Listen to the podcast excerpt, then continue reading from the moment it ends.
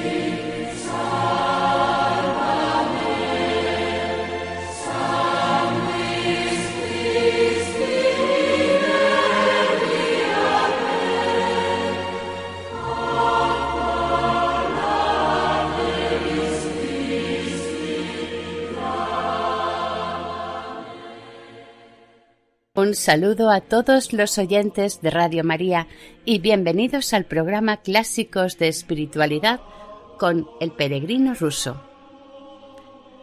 Un saludo a María nuestra Madre, que interceda por nosotros y por el mundo entero ante el Padre.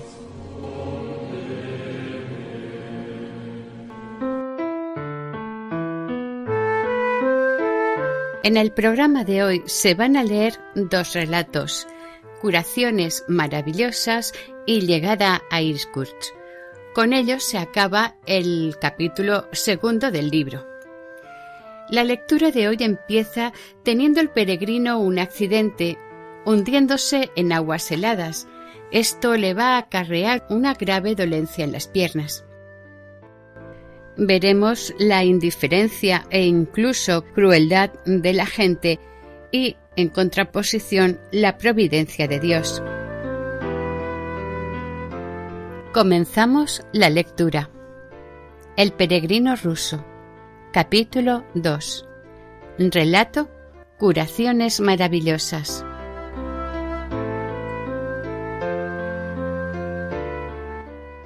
Bastante tiempo después, todavía tuve otra aventura. Os la voy a contar si no os parece enojoso. Un día, el 24 de marzo, sentí grandísima necesidad de comulgar con los santos misterios de Cristo, el día consagrado a la Madre de Dios en recuerdo de su divina anunciación.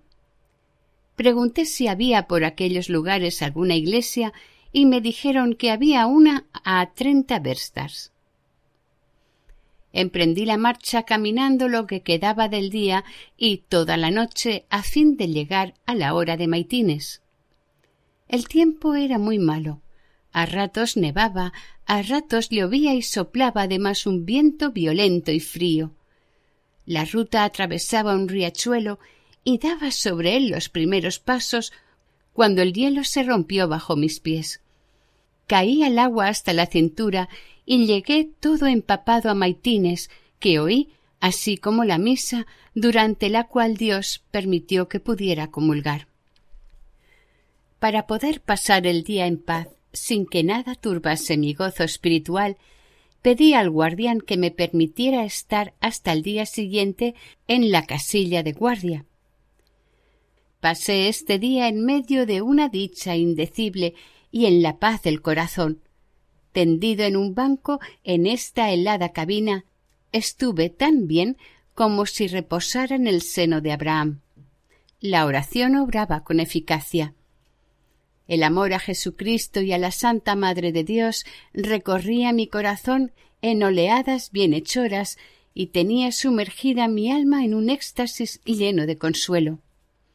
En el momento de echarse la noche encima, sentí de repente un violento dolor en las piernas y recordé que me las había mojado. Pero rechazando esta distracción, me concentré de nuevo en la oración y ya no volví a sentir el mal. Cuando por la mañana quise levantarme, me fue imposible mover las piernas, que estaban sin fuerzas y tan blandas como unos algodones. El guardián me tiró del banco abajo y allí me quedé dos días por no poderme mover. Al tercer día el guardián me echó de la barraca diciendo Si mueres aquí, Aún tendremos el trabajo de correr y ocuparnos de ti. Arrastrándome con las manos, pude llegar hasta la escalinata de la iglesia y allí quedé echado por tierra. Las gentes que pasaban no prestaban la menor atención ni a mí ni a mis ruegos. Hasta que al fin un campesino se acercó a mí y empezó a hablarme. Después de algunas palabras vino a decir ¿Qué me darás si te curo? Yo tuve exactamente lo mismo que tú, y conozco un remedio. Le respondía que no tenía nada que darle. ¿Qué es lo que tienes entonces en tu alforja? No tengo sino pan seco y algunos libros. Bueno, entonces dame palabra de trabajar en mi casa durante un verano si llegas a sanar. Tampoco puedo trabajar, ¿No ves que no tengo más que un brazo que pueda valerse? ¿Qué es lo que sabes hacer entonces? Nada fuera de leer y escribir. Ah, con que sabes escribir. Bueno, entonces podrás enseñar a escribir a mi hijo. Sabe leer un poco, pero yo quiero que aprenda a escribir. Pero los maestros piden mucho, veinte rublos para aprender toda la escritura. Llegamos, pues, a una avenencia y con la ayuda del guardián me transportaron a casa del campesino, en la que me pusieron en un viejo baño al fondo del cercado. Comenzó el campesino a curarme. Reunió en el campo, en el corral y en los hoyos de la basura una gran olla de viejos huesos de animales, de aves y de cualquiera otra alimaña. Los lavó los hizo pedazos muy pequeños, rompiéndolos con una piedra y los echó en una gran marmita. La tapó con una tapadera que tenía un agujero en el centro y lo echó todo en un recipiente que había puesto bien hondo en la tierra. Untó con gran cuidado el fondo de la marmita con una espesa capa de tierra arcillosa y la cubrió de troncos que dejó arder durante más de veinticuatro horas. Al colocar los troncos decía Todo esto va a formar un alquitrán de huesos. Al día siguiente desenterró el recipiente en el cual se había depositado por el orificio de la tapadera como un litro de líquido espeso, rojizo y aceitoso que olía a carne fresca. Los huesos que quedaron en la marmita, de negros y podridos que eran, tenían ahora un color tan blanco y transparente como el nácar o las perlas. Cinco veces al día me friccionaba las piernas con este líquido. Y lo creeréis. Al día siguiente noté que podía mover los dedos. Al tercer día ya podía doblar las piernas. Y al quinto me podía tener en pie y caminar por el patio con la ayuda de un bastón. Al cabo de una semana mis piernas habían recobrado la normalidad. Di gracias a Dios y me decía a mí mismo La sabiduría de Dios échase de ver en sus criaturas. Unos huesos secos o podridos, prontos a convertirse en tierra, conservan en sí una fuerza vital, un color y un olor, y ejercen una acción sobre los cuerpos vivientes a los que son capaces de devolver la vida. Prueba es todo esto de la resurrección futura. Con qué placer hubiera hecho conocer todas estas cosas al guarda forestal en cuya casa había yo vivido, quien dudaba de la resurrección de los cuerpos. Habiendo recobrado la salud, como queda dicho, comencé a ocuparme del niño. Escribí como modelo la oración de Jesús y se la hice copiar enseñándole cómo ir formando las letras con arte. Tal ocupación me resultaba muy cómoda, pues el niño servía durante el día en casa del intendente y sólo venía a buscarme mientras aquel dormía, es decir, por la mañana muy temprano. El niño era inteligente y pronto aprendió a escribir casi correctamente. El intendente, al verle escribir, le preguntó ¿Quién es el que te da lecciones de escritura? Respondió el niño que era el peregrino manco que vivía en la casa de su padre en el viejo baño. El intendente, curioso, era polaco, vino a verme y me encontró cuando yo empezaba a leer la Filocalia. Habló unos momentos conmigo y me dijo ¿Qué es lo que lees ahí? Yo le enseñé el libro. Ah, es la Filocalia. Yo vi ese libro en casa de nuestro cura, cuando vivía en Vilna, pero he oído decir que contiene fórmulas muy raras de oraciones, inventadas por algunos monjes griegos a ejemplo de los fanáticos de la India y de Bukhara, que hinchan los pulmones y creen tontamente, en cuanto empiezan a sentir cierta sensación en el corazón, que esta sensación natural es una oración dada por el mismo Dios. Hay que orar con toda sencillez para cumplir los deberes para con Dios, al levantarse hay que rezar el Padre nuestro como lo enseña Jesucristo, y ya basta para todo el día. Pero si se repite siempre la misma cosa, hay peligro de volverse loco y de enfermar del corazón. Αγνή παρθένε δεσποινά, αχράντε Θεοτόχη. Χαίρεν νυμφία νυμφευτέ. Παρθένε μη τυράννασα, πανέντρωσε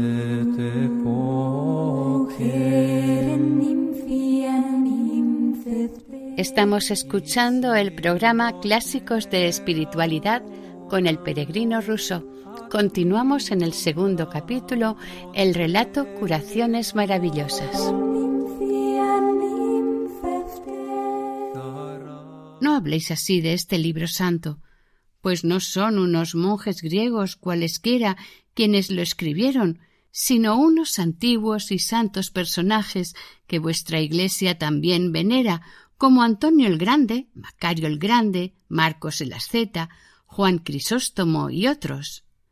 Los monjes de la India y de Bukhara han imitado de ellos la técnica de la oración, pero la han desfigurado y echado a perder, según me lo ha contado mi Starech. En la Filocalia todas las enseñanzas están tomadas de la palabra divina, de la Santa Biblia, en la cual Jesucristo, al propio tiempo que mandaba rezar el Padre nuestro, enseñaba que había que orar sin cesar al decir Amarás al Señor tu Dios con todo tu corazón, con toda tu alma y con toda tu mente. Velad y orad. Permaneced en mí y yo en vosotros. Y los santos padres, citando el testimonio del rey David en los Salmos, gustad y ved cuán bueno es el Señor, lo interpretan diciendo que el cristiano debe esforzarse mucho por conocer la dulzura del corazón, que en todo momento debe buscar consuelo en ella y no contentarse con decir una sola vez el Padre nuestro. Escuchad, y os leeré lo que dicen los padres de aquellos que no ponen cuidado alguno en estudiar la bienhechora oración del corazón. Declaran que los tales cometen un triple pecado, porque, primero, se ponen en contradicción con las sagradas escrituras. Segundo, no admiten que exista para el alma un estado superior y perfecto, contentándose con las virtudes exteriores, permanecen ignorantes del hambre y sed de justicia y se privan de la beatitud de Dios. Y tercero, considerando sus virtudes exteriores, a menudo caen en el contentamiento de sí mismos y en la vanidad.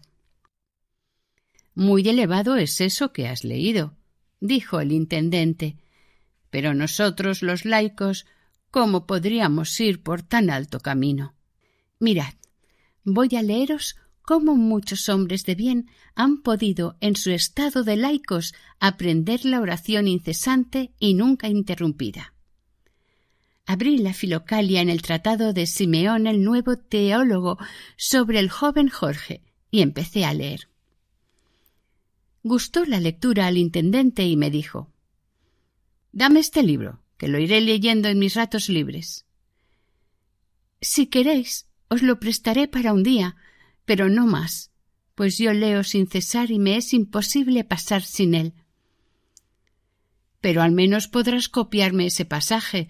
Hazlo y te daré algún dinero. No tengo necesidad de vuestro dinero, pero os lo copiaré de muy buena gana, esperando que Dios os dé celo por la oración.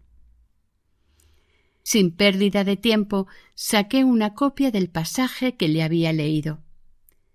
Se lo leyó a él a su mujer y ambos lo encontraron muy interesante y hermoso. Desde aquel día me enviaban a buscar de vez en cuando. Iba yo a su casa con la filocalia y les hacía alguna lectura, y ellos escuchaban tomando el té. Un día me hicieron quedar a comer. La mujer del intendente, una muy amable señora de edad, estaba comiendo pescado asado a la parrilla, cuando de repente se tragó una espina. A pesar de todos nuestros esfuerzos, nos fue imposible sacársela. La señora sufría mucho de la garganta y al cabo de dos horas hubo de acostarse. Enviaron a buscar al médico que vivía a treinta verstas de allí, y yo me volví a casa entristecido. Durante la noche, como yo durmiera con un sueño ligero, oí de repente la voz de mi Staret sin ver a nadie. La voz me dijo Tu patrón te curó a ti, y tú nada puedes hacer por la intendente. Dios nos mandó compadecernos de los males del prójimo. De buena gana le ayudaría, pero ¿cómo he de hacerlo? Yo no conozco remedio alguno. Esto es lo que has de hacer. Esa señora sintió siempre gran repugnancia por el aceite de ricino, cuyo solo olor le produce náuseas. Ve, pues, y dale una buena cucharada de ese aceite. Con esto la señora vomitará, la espina saldrá fuera y además el aceite le suavizará la herida de la garganta y sanará. ¿Y cómo podré yo hacerle tomar el aceite si tanto horror siente por él? Pídele al intendente que la tenga bien por la cabeza y échale por la fuerza el líquido en la boca.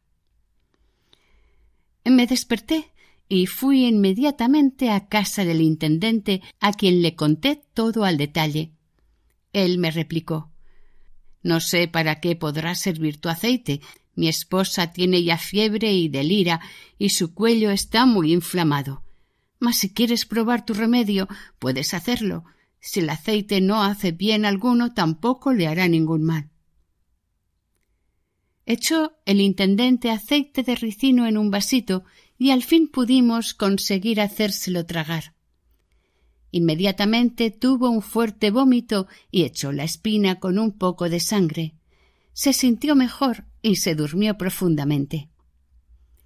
Al día siguiente por la mañana volví a ver cómo iban las cosas y la encontré con su marido tomando el té.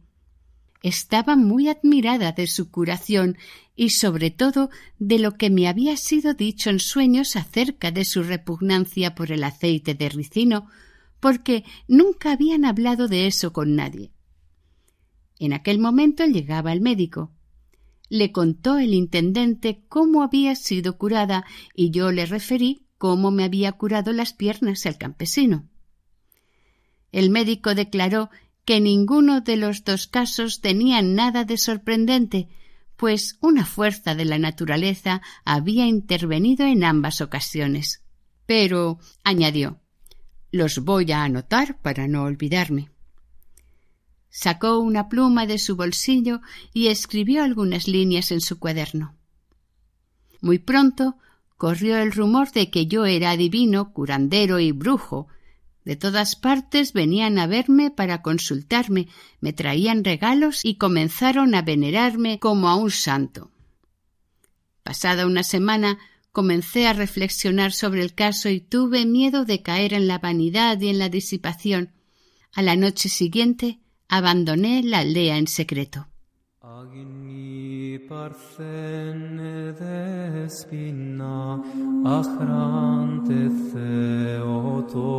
Relato Llegada a Iskurt.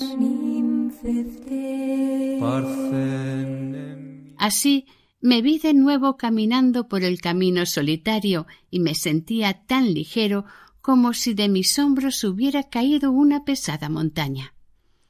La oración me consolaba cada vez más. A veces mi corazón hervía en un infinito amor a Jesucristo y este hervor maravilloso corría en oleadas bienhechoras por todo mi ser.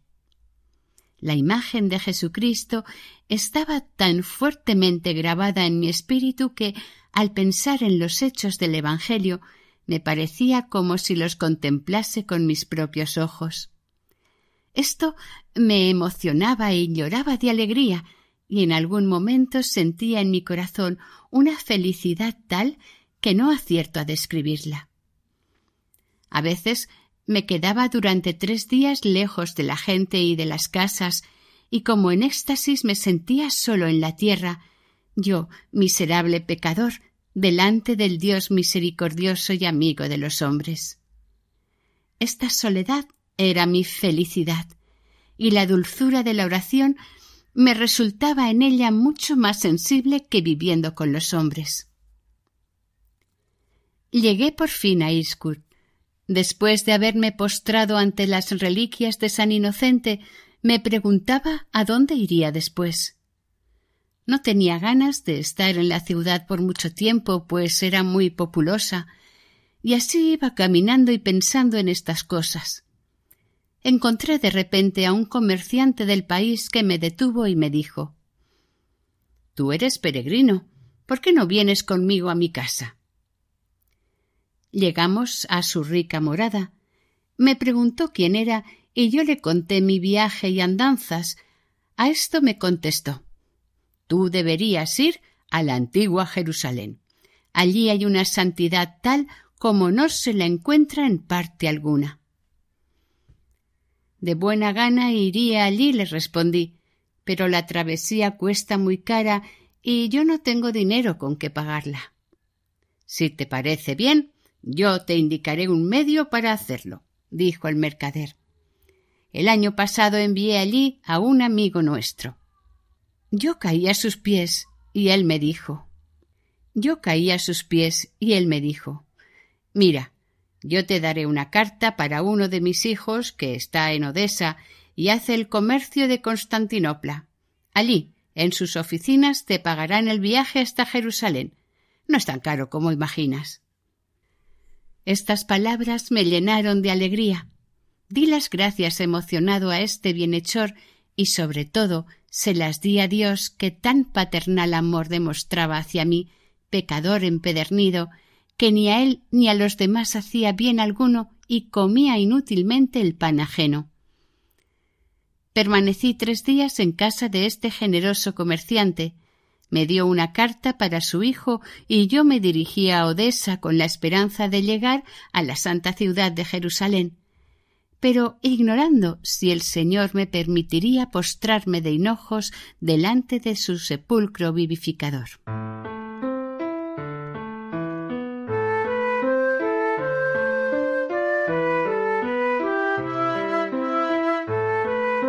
Aquí termina el segundo capítulo del Peregrino ruso. Continuaremos la semana que viene, si Dios quiere, y comenzaremos el tercer capítulo. Si desean ponerse en contacto con el programa, esta es nuestra dirección de correo electrónico clásicos de espiritualidad en la sección de podcast de la página web de Radio María pueden volver a escuchar el programa de hoy y todos los emitidos anteriormente. También hay posibilidad de descargarlos. Si prefieren adquirir el DVD, pueden llamar al 91 822 80 10. Que el Señor y la Virgen les bendigan.